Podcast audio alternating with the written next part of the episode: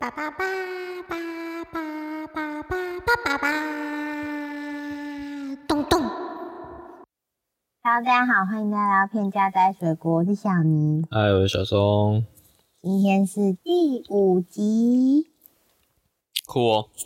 然后其实今天这一集现在录制的时间非常的恐怖惊悚。对，现在是凌晨四点十四分。酷哦。我眼睛都要闭起来了。对啊，没关系，但我们现在应该很有精神，有吗？不好说。好，不好说，没问题。这次真的太瞎了。好，没有关系。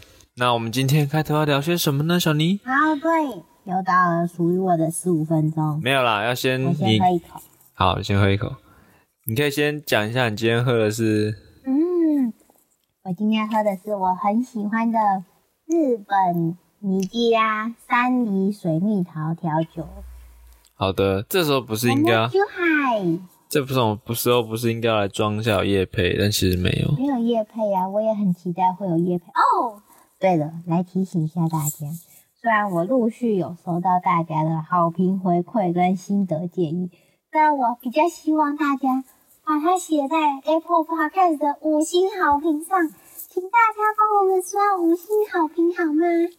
好哦，酷哦！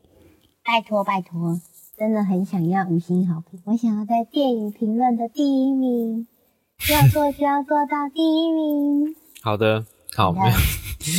而且 我真的觉得聊开头聊天时间越来越干了，因为觉得我们这几集的变化就是我们的开头聊天时间越来越干。那我要聊什么呢？因为原本以前都有一些目标啊，比如说我们就要来聊一下啊，聊一下这个为什么要做这个啊，看电影啊什么。哦，那都讲掉啦。就讲掉，我还有很多可以讲，你可以快点抛一点梗给我啊。嗯，那你最近有去看试片吗？名字太瞎了啊！不是说那个是我们通常都是惯例在每一每一集的最后才来处理。后面是已经上就是上线的院线电影。不行，不要 你这个分法太太粗糙了，对，不行。嗯，那那那，大家最近有玩《哈利波特》手游吗？我们都有玩呢。哦，不是，我没有玩，我有玩，对，我没有玩。OK。但是小松帮我。一抽中两张传说金卡，我觉得他是欧洲人中的欧洲人，赞哦！哇，真的太瞎了。然后，嗯，还我还可以继续说，我最迷上吃意大利面跟炖饭料理。啊？迷上？对啊，我最近很喜欢吃这种西。你最近才开始喜欢吃吗？我以为没有人不喜欢吃意大利面。真的是我，就是我有习惯，就会把我吃的餐厅登记在 Google Map 的那个。储存地点里面嘛，然后我就去看了一下，我发现我这一两个礼拜啊，不管是跟朋友约还是自己去吃啊，都是吃类似，要么就是什么炖饭啊，要么就是意大利面。就算去到居酒屋，还是在点意大利面，但都很好吃的，推荐给大家。对呀，OK，对啊，哎，这个时间点不是应该是？电影院饮食已经可以解封的时间。对啊，如果这一集顺利在十月三十号上架，那那个大家应该都会有听到，就是 礼拜四，我们指挥中心终于宣布，十一月二号开始，电影院终于可以喝饮料、吃东西啦，是不是很开心？没有喝饮料、吃东西的电影院不是电影院。小松，你下午是不是说什么？嗯？你说。你因为最近看电影都不能喝饮料，所以瘦了。没错，我觉得我最近瘦了很多一部分原因是因为以前赶影展的时候都会，我还记得我们那时候前几年，哎，现在那家不知道还在不在？先查到，你知道？还在呀？还在吗？嗯，还在，只是因为最近都比较少去星光影城。嗯，反正就是星光影城那时候啊，每次都记得那家有时候要等很久，但就是会嘴痒，想喝一下饮料。反正那间明明就超无聊，超级没有任何特别的饮料。第四哦，对啊，没有，就是会觉得说，因为不能够在戏院里面喝饮料，所以好像莫名其妙含糖分摄取变得很少很多。对对对，不然就是在戏院就会想喝个饮料，就就算不吃东西也想喝个饮料，喝饮料也不会有什么声音，就蛮适合。对啊，就是赶快在开演之前赶快把吸管戳进去，基本上。不要买什么珍珠啊、波霸啊、小芋圆呐，或者那个树的声音之外，其实其他都还好。以前星光影城最常喝的就是龟记的红屋鲜乳一分糖去冰。现在龟记还在啊，哎龟记现在对啊，还开的、啊，对对啊，啊，龟记才开，因为龟记其实也是最近才开的。如果在那之前要喝，真的要么就是去买华达，要么就是去买仙茶道。对，我们讨论是西门的星光虽然这个应该大家都知道，对对对对但现在好像就是影展越来越离开西门町了。对啊！那如果去信义威秀，你要你会买哪一家？新维秀，新维秀附近，啊、信义区的商圈就长那样嘛，就是信义区商圈里面好像没有什么很优质的手摇店，好 diss 人哦！康拜的那个茶很贵，对呀、不推。可是它对面有那个啊，日出茶太太，，日出茶太跟五十岚那附近都有，但但那边五十单不知道为什么每次都要排好久。都不推，我都不推。然后嗯南山底下的饮料店，我觉得也还好。在南山哦对，但是现在那个松仁威秀有新选择华达奶茶那个在 ATT 也有啦，哦对，但也还好。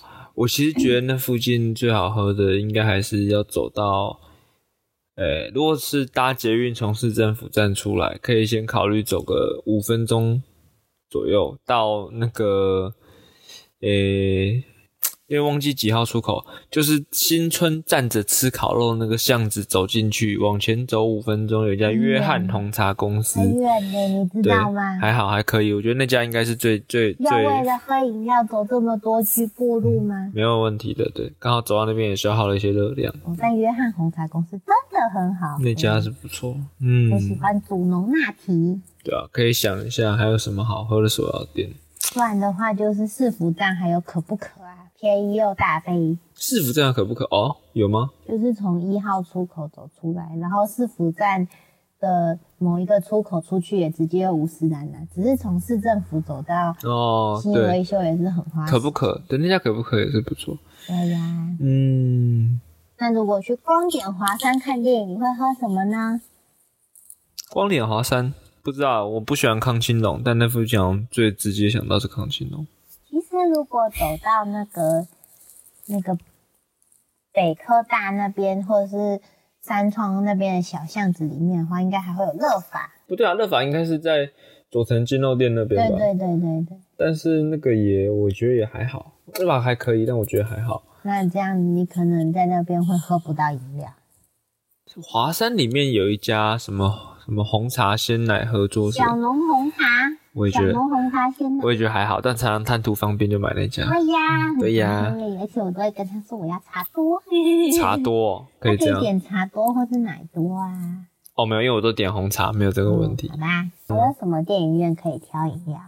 嗯，想想，不知道，反正但总之最近影展都 慢慢往新一区靠了。会很怀念以前在星光影城，就是在抢说从那个呃咸酥鸡店那边冲进去呢，还是要从狮子林的夹娃机那边冲进去？哪一个地方可以遇到对的电扶梯呢？就是我一直拿来当做一天运气的指标的选择游戏。嗯，其实我我我的一些影展朋友还蛮，我不知道，我觉得有些影展朋友并并不是很喜欢新一区的氛围，嗯，对，然后会有一些讨论，比如说，嗯，一来是可能星光影城比较有那种狮子林大楼比较有那个，诶、不是狮子林大楼，它是狮子林啊，是狮子林大楼哦，我就想错，我想到万年大楼，万年大楼是今日秀才那个对，但我说就是那边的，总之姑且说狮子林大楼比较有一种文化气息，对，就是它可能有一些历史痕迹这样子，哦也，会让你有点 feel，但我不知道，因为他们可能会觉得往新一区走就是比较就是贵妇百货等等，对这边的气质不太给影展，然后也有朋友提出过比较直接的意见，是觉得说在信义区的差别是信义区的影展腹地比较小。影展腹地比较就是小，它没有很多空间可以供影展活动。是，比如说我们在星光，可能就最最想它最好想象是像中山堂嘛，嗯，对啊，每次每年北影在那边，它就会有一个空地这样子。嗯，对，那如果是西门的星光影城，它其实底就会跟下那个微秀一起，嗯。然后还有豪华，嗯，不是，呃，那个是一个，但是我我对一一来是那个，然后二来是我觉得它其实那边的街道跟空间也比较，就是比较多一些地方可以让人觉得有一种这个地方都是属于这个影展的，你懂我意思吗？对啊，因为如果信义维修的话，毕竟他们还是有就是播院线片的的区域，所以再加上松仁维修的话，其实会觉得比较破碎，就是比较没有这些地方是在做同一个活动的感觉。但是在泰坦厅看电影还是一个极致的享受，不觉得吗？嗯，中人维修泰坦厅很不错，但是呃，我想讲什么，就是在西门星光那边，确实我觉得是因为那边的活动，狮子营的活动的人口比较低，所以就会有蛮多像是出来的时候，其实就很多人可以找地方抽烟啊，或者干嘛。那那些活动的区域就会比较像是专门否影展，对。但是在百货公司里面，对吧、不管是因为修那一栋，或是可能松了那一栋，它蛮会有一种感觉是，其实因为像你去参加影展，这些人其实是外来的，哦，对对对你们只是因为这个活动所以才出现在这里，这里其实是属于这些百货公司的的使用者所存在的这样。是感觉上是比较可惜了，就是可能会少一点影展那种地理特色的那种归属感，嗯，这件事情是是。对啊，嗯，但其实好像也还好，我自己其实站在还好那边，我也不知道，我自己都没有这种很明确的情怀，但可能有些观众有吧，嗯，但没关系啊，反正就是这样，就是看看电影嘛。对啊，就是最后就是能看到想看的电影最重要嘛。好的，这是一个无疾而终的结论的。是的，我们相约。哦，有一直忍不住一直打哈欠，真的是受不了。现在是凌晨四点多，二十六分，呵，好，没关系，那我们今天就提早来进入我们今天的介绍阶段。水果九号，是九号吗？第五集1 2 3的4第一5 6个。7 8哦，好，那我们就先从温泉乡的吉他开始。哦，温泉乡的吉他，好，温泉乡的吉他呢，是一九六六年的台湾电影，有点老呢，好像是这个这个频道 这个节目目前讲过最老的吗？真的。哎、我也不知道好，我看一下，好像是哦。温泉乡吉他好像还真的是，就是我其实觉得好像没有什么人，没很少看到有人在讨论这个，因为我自己跑去几个讨论区搜都搜不到，然后在 Letterbox 上甚至没有这部片的资料，对吧、还是你输错名字了？嗯，不知道，这蛮好，蛮好，蛮合理的吧？因为我其实觉得网络上对这个资料不多。嗯对，它是一部黑松影业公司出品，然后周信一导演、黄秋田主演的台语片，是台语片哦。提供台语的哦。对你这个小尼是不是会台语？我会说傣语，也会说客家话，也会说霓虹歌。真的假的？那我们就让你大显身手好了。那在这个阶段，你就用台语演出，好，这样好像有点不太好。我要紧，知道你台语很好是不是？我都看，哦哦，我都我细汉的时阵拢看《牙齿零星学台语》，真的哦、啊个意难忘。你是家里人都说台语吗？无啊，没有，你家里人不说台语。但那阿公阿嬷会晓讲台语，也毋讲阮老爸嘛，就会就会晓讲台语。我们家以前小时候是我妈妈，我妈会说客家话，然后我大嗓公客家话啦，哎呀，呃，我奶奶也会说客家话，所以他们常常在讲电话聊天就都用客家话。阮兜的我家上某，嗯，我刚才嘛是讲客家话的事。好，看来小云这边有一个转换语言的困难。混乱，怎我记得小时候我很小时候，我还会很很就是很生气，说啊，你们这个讲客家话我听不懂啊，你们都不就是都不讲，就是都不跟我讲这是什么意思啊，然后那你为什么不学呢？嗯，对啊，这个是一个蛮实际的，但我不知道，因为我觉得他们就是小时候其实状况状况到连柯文哲都会说客家哇话，哦，这个危险发言哦，这个频道的政治立场应该是有政治立场吗？没？有政治立场，对呀这样不行的，没有政治立场也是一种政治立场，就代表你、你们这些人真的太相远，这样也不太好。哦，那本频道 我只是想表达，连柯文哲为了拍广告都会学客家话，柯文哲你应该也要柯文哲是一个值得信赖的。好说，客家话的人。不管了，我们这边就是吗？我不知道，嗯，好可怕、哦！讲到柯文哲，就让人觉得有点不安。小等呢，我们现在我要应该会讲台语。好，继续。好，没关系，就是这样，对啊，嗯，不知道，因为因为确实会觉得有时候会觉得缺少了语言的理解，就会对于电影也有一点点隔阂感。对我自己觉得这样，因为像像我现在我自己在看一些客家电视台的剧，或是说看一些啊，像公司最近那个茶经嘛，它也是客语海的，海陆腔客语，对啊啊，就会觉得还蛮有有就很妙啦，就是觉得好像应该是熟悉的东西，但又有点距离。对，说到了说到底，我们好像都有点就是对于母语没有很熟悉，但对啊，小林会说台语应该就是蛮好的吧？我也要啊，嗯你可以下次也可以教我说客家话，好啊你，客家话有没有很好？少骗了，就懂。就懂 你用过 你，讲什么鬼？好，回到电影，那就是这个温泉乡吉他呢，它是在北投拍摄的。北投就是大家都很喜欢泡温泉的地方，yes，是这样吗？这个标签会不会下的太暴力？应该还好。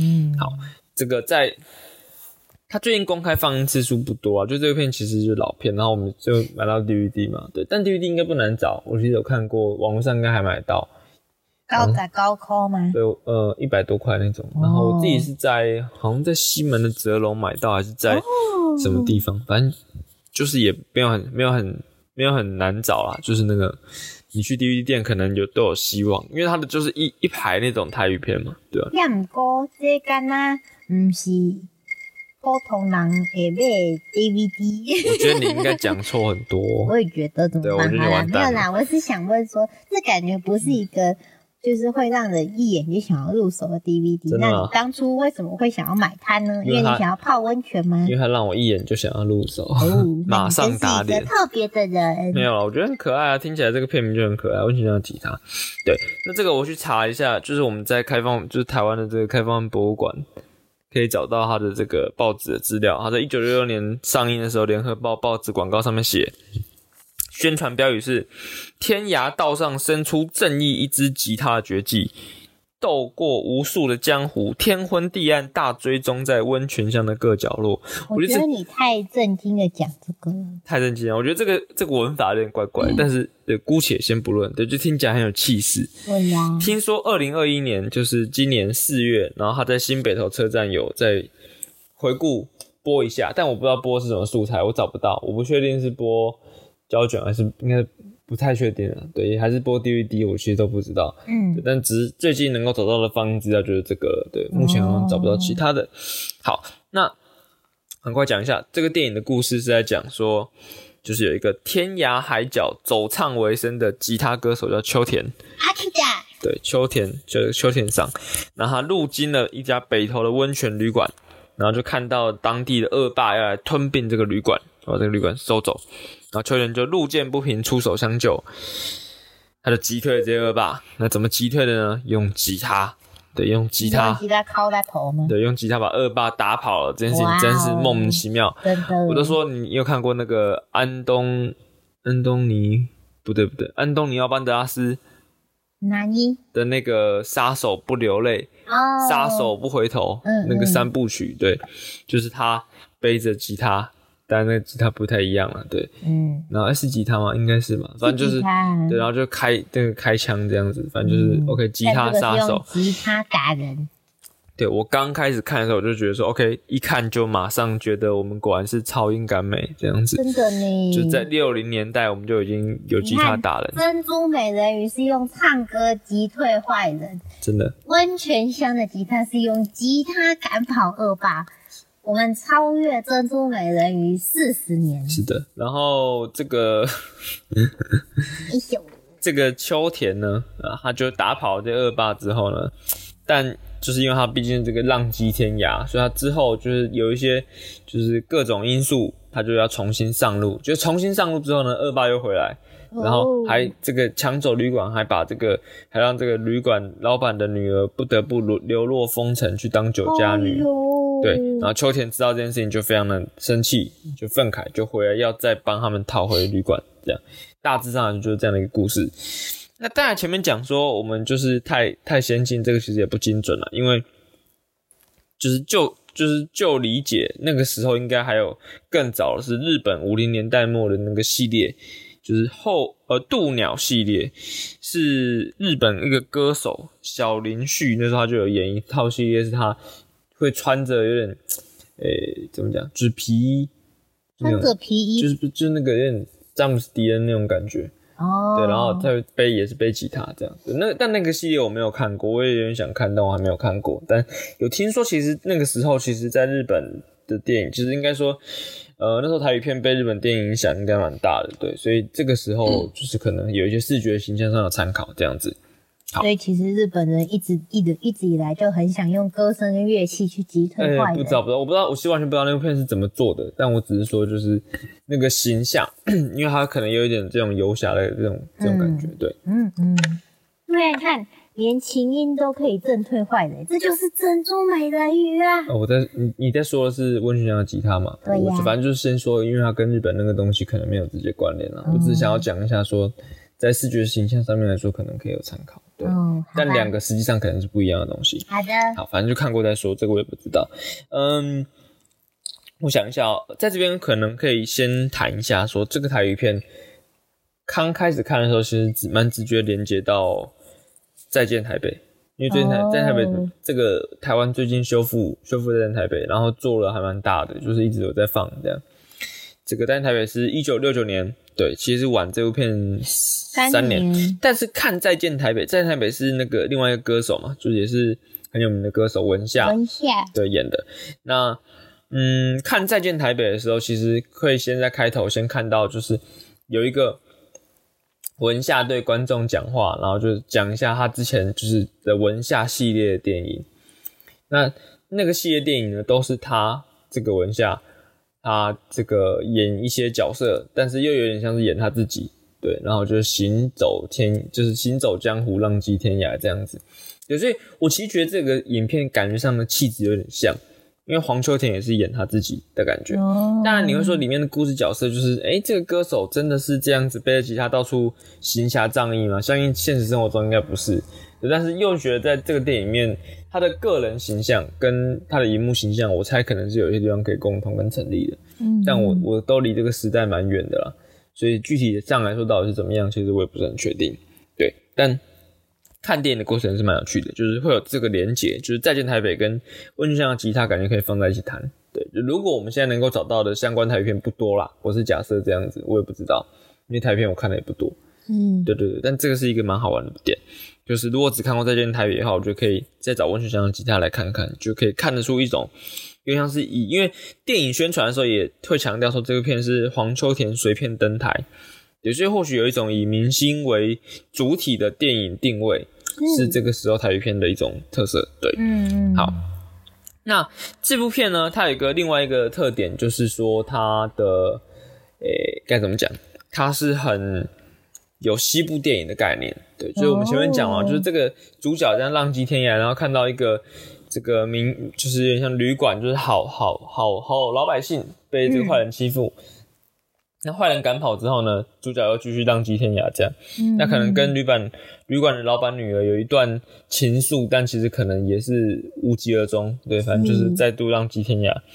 对，那这种概这种概念就是会有一点西部电影的感觉，对，就是会好像是嗯这种对于西部的设定，就主角来了，然后他在这边经历了一些事情之后就走了。走了，对对，嗯，但其实大方向上来说，我觉得故事上是没有这么有趣啦。就是它其实蛮多地方还是我觉得是有点拖沓，就是它并不是一个。其实，唉，老实说了哈，这边直接老实说，我觉得《再见台北》更严重了。那时候《再见台北》做很大，但是其实看完之后，真的觉得哦，天啊，那部片嗯不是很不是很顺，不是很行。对，嗯那我觉得像吉他相对好一点点，但也不是真的这么的好看。就是以现在的标准来说，我是不确定那个时候看是不是看主角就很兴奋了，因为黄秋田唱歌是唱的非常好。嗯，那你看在台北，你也觉得文夏唱歌唱的很好，但就是他们不在唱歌的任何时间，你都觉得这故事真的是有毁灭性的，就是快杀了我吧这样子。对，对我自己的个人的浅见这样好。然后，嗯。开头那段蛮有恶趣味的嘛，就他用吉他把坏人打跑，但后面他也不太用吉他打人，所以就那个趣味有点消失。嗯但这部片的另外一个趣味，呃，有一个部分可能可以谈到说，就是他有一个那时候台语片的明星小林饰演的反派角色，小林，嗯，那这个小林角色他在恶霸的阵营里面，但他却常常出手搭救主角。哦，比如说可能主角被这个坏人团团围住的时候呢，这个角色就偷偷跑去外面把灯关掉，这样子让他可以脱困，或者后面就是出手，就有一些出手解围这样，嗯，所以就是反而会让人觉得他们有一种英雄惜英雄的感觉。哦。这边就蛮有西部片的味道，就是我自己觉得它会有一种，就是哎、诶你会觉得坏人跟好人之间常常在西部片里面，对吧、就是很多很多类似的西部片，他们都反而觉得坏人跟好人之间有一种更共通有无的感觉，嗯，就是，但最最经典、最标志可能会想到，嗯，克林斯威特那些那个意大利西部片嘛，嗯嗯嗯，那就会觉得说，哎、这些政协立场好像有点模糊，对我觉得这个那个感觉是蛮好的，对对对。嗯。他们其实年代也蛮相近的啦，对，但当然可能更早一定是美国以前那些西部片，嗯嗯，对对对，约翰福特嘛，对，那这些片子里面有些时候就会让人觉得有这种感觉，哎呀，但具体来说哪些片我可能还要再想想，对吧？好，但大致上面来说，纪录片虽然有那种很坏的恶霸，但有些常常会有这种像是赏金猎人，或者说嗯像是一个刚好是在这个小镇里面，然后他可能比较就是并不站在好人这一方，对他可能就是坏人派来的打手，但是他其实是能够一眼辨别出主角有多厉害的人。嗯对，那这个部分特点是算蛮有趣的。那另外我想要谈谈的事情是他在北投取景，虽然有很多北投的这个风光，北投风光，嗯，它还算会让人觉得诶蛮好玩的这样子。对，那我觉得最最标志性的就是这个地热谷，地热谷，对，它开头有一个哦。北投地热谷的画面，然后一边是黄秋田在背景唱歌，嗯，然后开头让你看地热谷这个岩。哦，哎，其实我没有去过北投地热谷，但看那个画面让我想到登别地热谷，对，让我很想再回去北海道，嗯，好感伤哦，好想去北海道，对吧、据说要明年下半年才有机会去日本。嗯，对，好，没关系，那我们下次就去北投看地热谷。好的，好的，没问题。反正就是温泉乡的吉他就是这样子给人的感觉。对，那觉得他在台语片上面有一种混合类型的趣味，然后当然就是会去参考跟比对一些他跟其他电影的连接，对吧、但反正事实上就这样，我觉得现在讲台语片也有点怕错，因为就是看的不多。那台语片很多时候你会觉得说，哎、好像看的不多，是不是就不太敢谈？但反正我觉得就是先试试看，对，就是反正大家有看就讲一讲，聊一聊啊，觉得哪边不对，就是欢迎就是大家各自互相指正一下。因为我自己是觉得在不同的时间点，然后看的片数有多有少，一定是会影响到对于片子的理解啊。是的但，反正就蛮好玩的。总之要多看多聊，就不要等到不要等到就是都有人修复完放了才看啦。就是认真说，就是有 能够看的就看啦，对吧、找到 DVD 没有修复也没关系啊，就看啦。反正看了之后聊才知道，才之后之后的人才会知道修复什么嘛，嗯，对是这样吧？是吧？好，是这样吧？对，因为除了那种就是自费修复之外，很多时候我们其实也是努力在使用可能公就是公家的资源啊，或者什么去做一些影片的保护跟修复。嗯对啊，所以我自己其实觉得，就是民间的力量还蛮重要，就是我们怎么讨论一部片，然后怎么去重新发掘一些片的价值，对吧？嗯但这件事情不是每次都会中啊，像我没有特别喜欢温泉乡的吉他，对我觉得没有到特别真的非常好看，但是总之是好玩的经验，对对对，好，就分享给大家这样子。好的，好的，小林讲一段笑话吧。嗯，笑话哦我，们常常被我们的听众投诉说，小林的戏份太少了。可是那不就是因为我每次试图想要打断你，你都会说先让我讲完，这样子吗？哦，那好啊，我现在讲完一段了，那我现在给你开放五分钟讲笑话。嗯，我在我现在在搜那个温泉乡的吉他的截的截图，然后我真的看到男主角拿着吉他要去猫恶霸，我觉得这个画面真的是蛮好笑，而且恶霸是手无寸铁就给他这样子打，真的是蛮好笑，而且有一个男主角弹吉他，然后恶霸都被弹开了，我觉得哎呀，这样也很酷，很不错。嗯，好，那就跟珍珠美人鱼又要讲珍珠美人鱼。对呀，好了好了，闪亮耀眼的爱之语，要不要来一首安可曲？啊，不是大家都会吗？呵，好了，没关系，那我们就小尼的这个烂笑话时间结束，我们就往觉得我讲的下面走。很好啊。好。好，我们下一波介绍是《X 物语》。，X 物语，好，《X 物语》是一九九七年日本电影，我觉得这个片名不会有人认识啊，但我就是硬要用台湾的片名，那在日文的片名是？日文的片名你可以念出来啊。哦，好，我看一下哦，Q 啊，，Q 啊，对，好，但其实重点应该是华语区有另外一个片名更耳熟能详啊，《X 圣至》，甚至。圣人的圣至，然哦，后甚至。甚至。香港也是用这个译名，对，但是台湾那时候上映，呃，两千年一月的时候台湾有上映，然后就春晖发行，那时候台北票房是六万五千元，对，是《X 物语》的片名。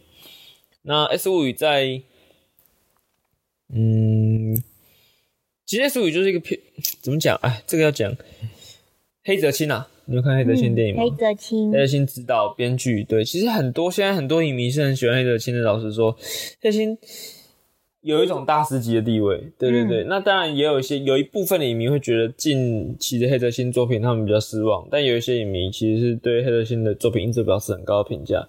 黑泽清最新最有名，到现在还都还有在陆续拿奖，就奖季还没完全走完的是《间谍之妻》，嗯，嗯，你有看吗？其实是间谍间谍之妻。好，OK，Sorry，、间谍之妻你有看吗？没有，可是我很喜欢苍井优，他跟我的生日同一天，苍井优跟这个高桥医生。高生，桥医生，然后还还有东出昌大，嗯，对，这三个人，嗯 对对，东出。不行，我现在对东出昌大毫无好感，，OK，光是每个月只付一万块日币当赡养费给小朋友这件事都很糟糕。好的，没有问题，好的，好的，反正就是黑泽清，对，那经典之一其实我也蛮喜欢的，对，但现在先不谈这个，黑泽清执导这部片子，对，那嗯，那时候主演是伊佐广司，艺术广司，呀，艺术广司，在一九九七年的时候，在东京国际电影节首映，然后获得了电影寻报的国内映画十佳，就是电影寻报每年都会选十部嗯最好日本片，这样。那电影寻报其实算是蛮有代表性的，我自己是的蛮喜欢看电影寻报的片单来看，大概他们喜欢什么样的片子。那二零一八年的时候，这个东京国际电影节有举办一个伊索广司的专题回顾，那时候就有再重新对本片做回顾放映，但其实。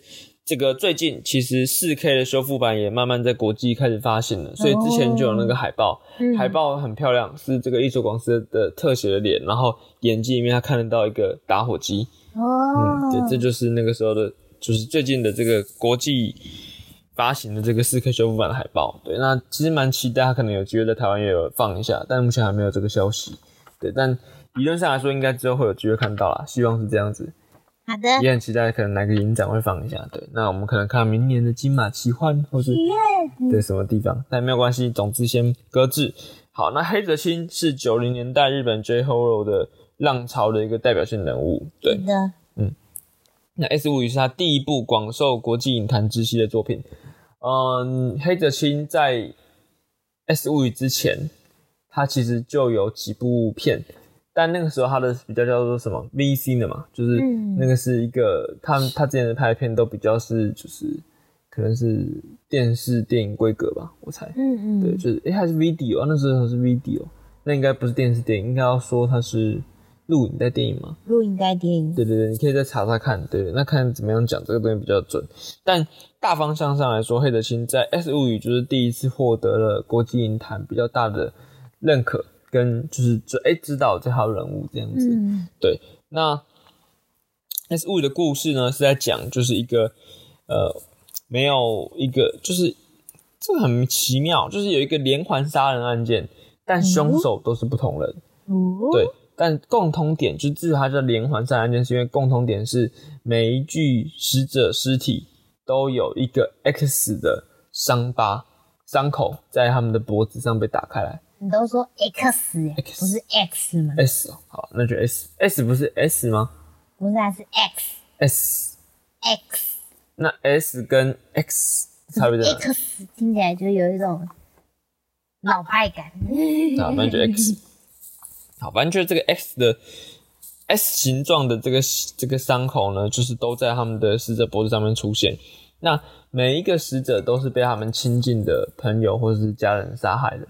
哦，对，它这件事情就很恐怖，对不对？那为什么他们的脖子上都会有 X？就是杀的时候画的、啊。可是，在他们亲近的人都会在他们的脖子上刻下一样的 X，对，好那恐怖！为什么发生这件事呢？因为他们后来那些杀，哦，那后来那些个别的杀害杀害这些受害者的这个亲近友人们，就是都想不起来，就是为什么自己会做这件事，或是说可能知道自己做了什么事，但是没有办法很完整的解释。哦，那一所王师饰演的这个刑警高部，他就奉命来侦查这个案件，但在锲而不舍的追查之后呢，他发现所有的凶手在犯下这个连环命案之前，他们都见过一个形迹可疑的男人。哦，对，这是一个非常神秘的故事吧？真的，对，很酷。好有，点恐怖。那这个故事到底，对它其实它其实也可以算是恐怖惊悚片了。嗯，但我其实觉得有点奇妙，因为他他那个时候好像在，因为我去翻一些国际那时候的一些呃外文影评，其实还蛮多人会把它拿来跟这个《沉默的羔羊》，或是跟最标准应该是《火线追缉令》做比较，嗯嗯，嗯，就是 Seven 对，因为他这个片子其实也关于一个有点神秘色彩的，有点呃在《火焰追缉令》可能是宗教色彩嘛，嗯，那这部片可能是不同的东西，但大致上面来说，它都有一点点这种宗教的意涵。然后它又哦是一个神秘的杀手，然后犯下了很可怕的案件，这样子。嗯对，所以他有一点这种就是，嗯，带有惊悚特质的这个这个，不绝对绝对不是警匪嘛，它比较像是就是可能是悬案蒸汽的这种故事这样子。嗯对，所以还蛮好玩的。那黑泽星，呃，就前面有讲，他就是一个恐怖片能手嘛。那这片其实最有趣的地方是，因为一直不太想爆雷，但这片最有趣的地方应该会是他在这个故事的关键主题里面去埋下的这一种一种对于当代生活的觉察，就是对于当代都市工业的这种生活的一种理解。对，那这个故事会跟这种对当代生活理解有一个相关，就是我们在里面看到了一种每个人内心里面都潜藏的不安因子。对哦有一个叫做呃，好像是什么，有点忘记那个网站叫什么，但反正就是有一个很有名的荷兰影评，还有一个专门讲评日本电影的这个网站，然后还有在里面写过一段，其实我觉得还就形容这 S 物语还蛮有趣的一个评论，就是讲说看完这部电影之后，就是电影结束。然后厅内灯光亮的时候，其实你不会觉得特别欣慰，就不会因为你脱离了恐怖电影，然后回到现实社会而感到欣慰，因为回到这种常态是不可能的。这种常态就是黑泽清在电影里面质疑的常态。对，就是哦这个常态就是怎么讲呢？就是他，嗯，因为你可以就其实从故事的，当然前面讲的故事梗概已经大家可以接受到，就是都是这些亲近的人去把对方杀害。是对，的，就很像是你跟你跟我是很好的朋友，然后有一天你就突然突然就想要捅你一刀，然后在你脖子上刻 X，对，没有错。那这个你心里面会去对我做出这样子事情的因子，就是这部电影在挖掘的东西。哦所以为什么你会想要突然这样做？是不是我平常都对不起你？对，呃，还好今天晚上要戴围巾睡觉，是不是？就非常紧张，好的就，怕突然在熟睡的时候被刺杀。不会啦，不会啊，围巾可以拿下来呀。怕怕爆。好，那故事先搁置在一边。这边的视觉调度其实我觉得很赞，很惊人。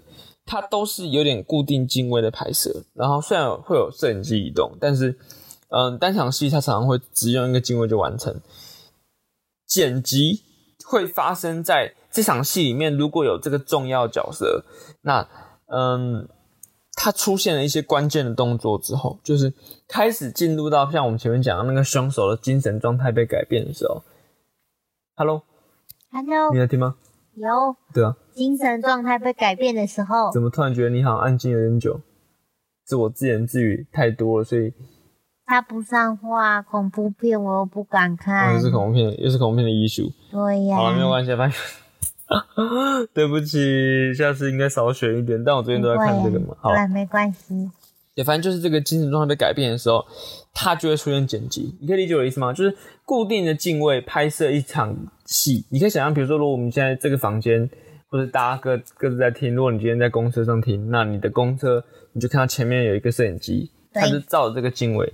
那敬畏大多是固定不动的。你可能在这个房间里面，你左跟右，你跟人聊天，但这个敬畏都固定不动，来拍一下你们两个一举一动。但是假设我今天如果说我今天打一个响指，你就会被我控制。我打我打，好，有吗？有箱子声，OK。有，然后打这箱子之后，你就被我控制。那你打这个箱子，弹这个箱子之后，那敬畏就会开始有剪辑的画面出现，就是有点这种，就是他介入了这一个观众理解到他们的状况出现变化的时刻。对，那这一种就是巧妙的，我觉得这个剪辑后来还会在电影的中后段越来越介入角色的主观的经验跟认知。对，那这件事情其实蛮有趣。那再加上这个真正的就是幕后的这个神秘的男子，他怎么讲也不能说操控，但就是他改变了对方的精神状态的这些动作，比如他会点打火机或者倒水，他有一些很巧妙的这种神秘元素的东西做的还蛮好，在视觉画面上面给人呈现的感觉其实蛮酷的。对，那在哇，这样越讲会越像是要爆雷，但就是非常想要避开爆雷的动作。对，但总之我觉得那个它会让人感到不寒而栗的地方是，你会觉得主角或是说其他的这些受害者，他们被改变精神状态这件事情，像是被打掏个响指就好。没有，不是打箱子，像是我刚才举的例子，哦它其实是用打火机跟其他东西。哦，对，但是你会说，一般来说好像会觉得是不是被操控啊，或者做什么，但他们却都表现出一种如释重负、释放了当代生活的压力的那种感觉。你看那个被杀掉，一定是平常都不顾人情义理，就是给他痛骂这样。没有啦，也不一定小。小的因种出大大的果。天啊，好可怕！你是不是一开始觉得说我平常对你很坏，你现在开始埋梗，然后就要把我杀掉了 不会啦，？OK，好，反正呢就是这一种精神状态的释放，然后让这部电影有一种奇妙的感觉，所以你会觉得那个 Q 啊，就像是在讲这些凶手其实都是被痊愈了。哦，你从压抑状态中，就是被释放出对来你整天，说要杀掉你老板，那有一天你真的做着，你就觉得一切都很轻松。真的真的是这样吗好，我们先先带。保留，对对对。但总之，黑泽清用了这种有点恐怖电影的表现性质，让观众去反反照回去他们内心里面的那种等待被痊愈的角落。想想那些嗯你已经忍耐很久的人，没有啦，我觉得这个这样子解释可能有点太贬低 S 物语了。但总之，我觉得这个、这个东西是还蛮蛮有趣的一种对于精神的探照，对我自己还蛮喜欢的。S 物语算是我可能算是我近期看到我算相对算喜欢的片子。对好的，对，那我蛮期待我之后再去补 S 这个黑泽清之后还有几部也算是蛮有名的片，对对，像回路啊，嗯，中间好像还有一些，最后才会接到他的东京奏鸣曲，但反正就是他有一些片子还都算蛮有名的。对，嗯黑泽清我看的很少，那之前我一阵子把清水虫几乎全部看完了，但是清水虫就清水虫就那样。对，黑泽清应该是蛮多东西可以继续挖掘的，所以黑泽清的东西对就先摆着，那之后可能又会想回头看一下。好的，好的，那你对于 S 物语有什么感想吗？你没有看，对，所以没有感想，我也要在你眼前点蜡烛，好可怕。我要修炼直到，直到，然后你说你，呃，好，干嘛？没事，好，没关系，我们这个这些问题就都留给你哪天去看了之后再说吧。好的，好的，没有问题。但是其实我觉得啊，《S 物语》还有一个可以讲的事情是，我觉得，嗯、你知道黑泽清有一个徒不是徒弟，他有一个研嗯研究所的学生吗？反正好，反正就对他确实有一个一个很有名的，继承人，也不太像继承人。但反正他有一个连接很深的一个一个最近很很很有名的导演，叫做冰口龙介。哦，滨口龙介是《间谍之妻》的编剧嗯，对之一。对，那冰口龙介跟黑泽清的关系还蛮紧密的。嗯，突然想到这件事情，因为我最近在想，呃，滨口龙界的《偶然与想象》里面有一有一些镜头是角色突然对着镜头说话。对，黑泽清电影哦也会出现这样子的东西，至少我在 S U 有看到。但其实可能是不是同一件事，我觉得应该不是。但就是我觉得有些东西还蛮好玩的，嗯，它有一些互相连接的感觉。还没有看《偶然与想象》，知道你没看？对呀，北影抢不到票，对呀，OK 啊，没关系而且。我们某前面某集已经讲过这个话题了，好像有，对啊，院线快上了啊，放轻松，放轻松。十一月底啦。这么晚吗对呀，还很晚。？OK，好吧。好，那总之就是 S 五语。那我们这一集的这两部片又介绍完了，水果九号，水跟果十十号的，是，的。那我们上集是不是说我们这一礼拜要聊什么？聊瀑布，是不是？瀑布，你看了吗？阿妹，还没有，又只有我看，那好干哦。还有没有别的、啊？我这个礼拜只有在 Netflix 上看了《当男人恋爱时》哦，你看《当然恋爱时》，你喜欢吗？可以不要问我这个问题吗？为什么？没有，你也很喜欢喜欢欢。对呀，你不喜欢？我觉得我身边朋友没有人喜欢，但我自己觉得还好啦。我我知道他有那个，我知道很多人会检讨《当然恋爱时》有点恶男的问题，但是我好，我知道这样子讲，有人会说就是会说是不是在护航，但我先强调我。我没有，呃，我没有特别讨厌，也没有特别喜欢，这样很好相相约嘛。对呀，那我想要先讲的事情是，我知道用这样子的说法，并没有办法解决他的性别问题，但是韩国版原版的性别问题真的很严重。我觉得，但又觉得韩国原版的性别问题有点像是因为大家就知道是韩国版，嗯所以你可能会比较原谅他，嗯就觉，得韩国就是一个因为韩国版应该是很久以前拍的了吧？没有啊，就也是二零一零年代的片，嗯，对。但总之就你会觉得是韩国版，就觉得就那样。韩国男主角好像做到最低程度的反思，你就觉得 OK 了。嗯，但大致上来说，我觉得他其实就是比韩国版来的轻微一点。对他，我觉得应该说比较公允的说法，应该是我觉得他有意识到这个东西有性别问题，所以他有想要解决，但是也没有解决到什么程度。对，嗯他到最后形成结果就还是那样。对对，对，但就我知道我身边很多男朋友、男朋友都会觉得，反正就是一个恶男求爱的故事。对嗯，我自己没有特别有认同感啊，但我其实觉得是一个执行上还不错的片子。执行上还不错嗯，我觉得其实很多东西是算 work 的，像邱泽哦，太帅了，太帅了。对呀，嗯，而且就是这种死缠烂打式的的的的追求方法，真的就是在这个时空看起来觉得好腻。是啊。对呀，那你会觉得《天若有情》很腻吗？可天若有情》是那个时候啊，诶、那你现在回去看《天若有情》，是你在这个时候看那个时候片，然后不觉得腻？但刘德华很帅呀，那邱泽很帅啊。刘德华比较帅那。邱刘德华跟邱泽比起来，谁更恶男？邱泽，为什么？因为他骗人家的钱，啊？是这样吗？不知道啊，对吧、嗯，而且《天若有情的》的女主角也相映衬就是一个啥都不懂的千金大小姐，就是也是那种很很就是不太不太不太接地气的角色设定。可是比被可是当男人恋爱时的角色是就是农会农会的农会工作的三十几岁的小姐这样。好，反正我觉得这边一个谨慎的地方，就可是三十，几岁的小姐不会真的这么吃这一套。哦，好，反正，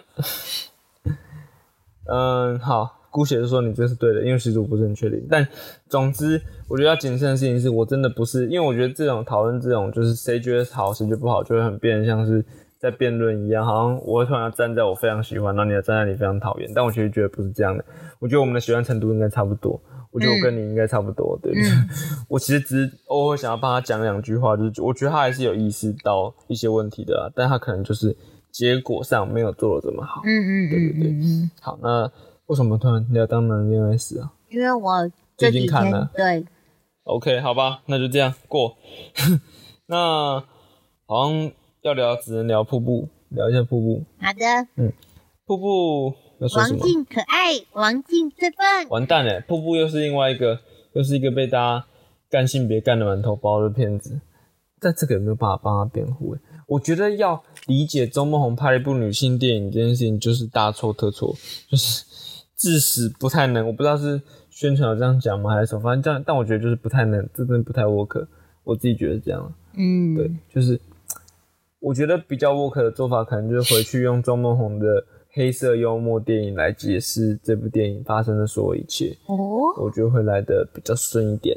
那我知道蛮多人也是不太喜欢瀑布，嗯，不知道保留意见啦。反正我就是觉得说，他跟好相怨呢。他对我来说没有到相遇嘛，我觉得他对我来说跟阳光普照差不多。我觉得阳光普照对我来说是中间偏喜欢，对，那瀑布可能是中间偏喜欢，因为我觉得瀑布在很多技术层面上做的其实算蛮好的。那故事上一定有很多人非常讨厌，对，就是我的友邻圈，对，我的各个影有邻圈，有人圈，友人圈，影评影评闲人雅士们已经是的各种在脸书上对瀑布表达了各式各样的不满。对，所以我觉得我就先搁置这些意见好了。对他们的不满都还蛮具体的啊、就是觉得可能包含对于周梦红表现这个劳动阶级的生活方式有一点不满，对于周梦红去设计了很多故弄玄虚的东西不满，对周梦红的故事上的一些比较做作的地方不满。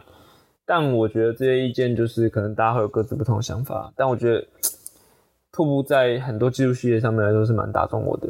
然后我自己嗯觉得，如果我先不要讲，就是先把女性故事的，就是你，你先不要期待周梦红跟张张耀祥，我这样是不是有点坏？就是先不要期待他们可以写出非常女性视角的东西的话，是的，那你觉得，就是我说，那你用抱持一种就是，好了，这样讲真的越来越不好。但是你抱持，你就看周梦红怎样把这两个女的拍的很正的这种心情去看，其实还真的拍的蛮正的。很正香香的我自，己觉得，呃，然后自己觉得贾静雯在这这个片里面真的拍拍的很正了，就是，但是这件事情到底是不是好事？我觉得漂亮的妈妈，对，真的很漂亮。好，真的是，好，对不起，我这个完全是政治不正确的发言，对不对？嘿，嘿嘿，对啊，嗯，女性电影哦，不知道，就我蛮期待看《美国女孩》的，很想看。